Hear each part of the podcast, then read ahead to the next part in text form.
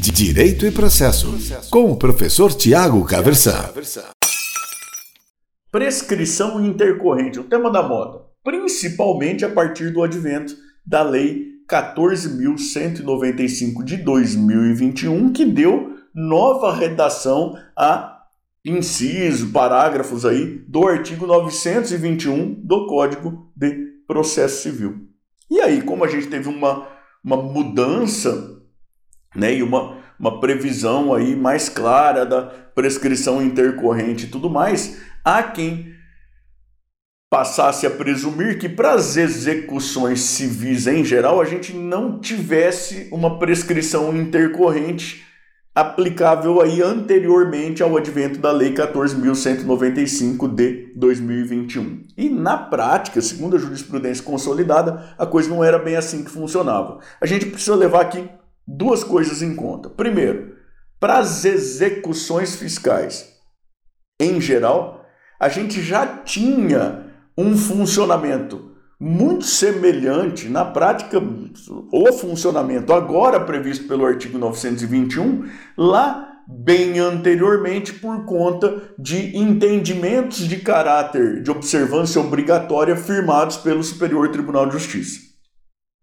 Mas não é exatamente de execução fiscal que eu quero falar. Eu quero falar das demais execuções. Naquela execução do banco contra alguém, de uma pessoa contra outra e tudo mais, tinha já possibilidade de configuração de prescrição intercorrente, e eu vou te falar que segundo a jurisprudência aí bastante consolidada, tinha sim. O que a lei 14.195 fez com a a redação que deu lá para o artigo 921 foi criar uma sistemática de prescrição intercorrente sem negligência de qualquer espécie da parte credora, da parte exequente.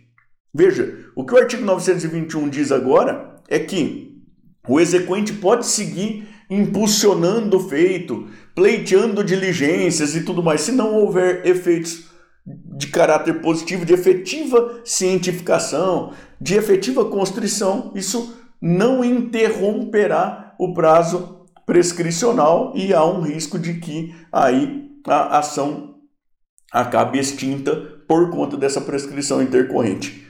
Isso lá de agosto de 2021 para cá, pelo que me parece, pelo menos por conta da nova, da nova redação aí do artigo 921, que foi dada pela Lei 14.195 de 2021. Agora, anteriormente a isso, a gente já tinha profusão de entendimento jurisprudencial no sentido de que haveria a configuração de prescrição intercorrente caso a parte credora, a parte exequente, deixasse o processo parado, sem sequer pedir qualquer tipo de diligência pelo prazo que seria aquele prazo que ela teria para propor a execução, dependendo do direito objeto dessa execução. Então você tem lá uma execução fundada lá em documento escrito, que é em geral prazo lá de cinco anos, né? Artigo 206, parágrafo 1 inciso, inciso é, 206, parágrafo 5 inciso 1 lá do, do Código Civil em geral. A gente sabe que tem uma série de prescrições é, específicas e tal, mas é bastante comunzão, comunzão aí o prazo de cinco anos. Cinco anos para propor a execução.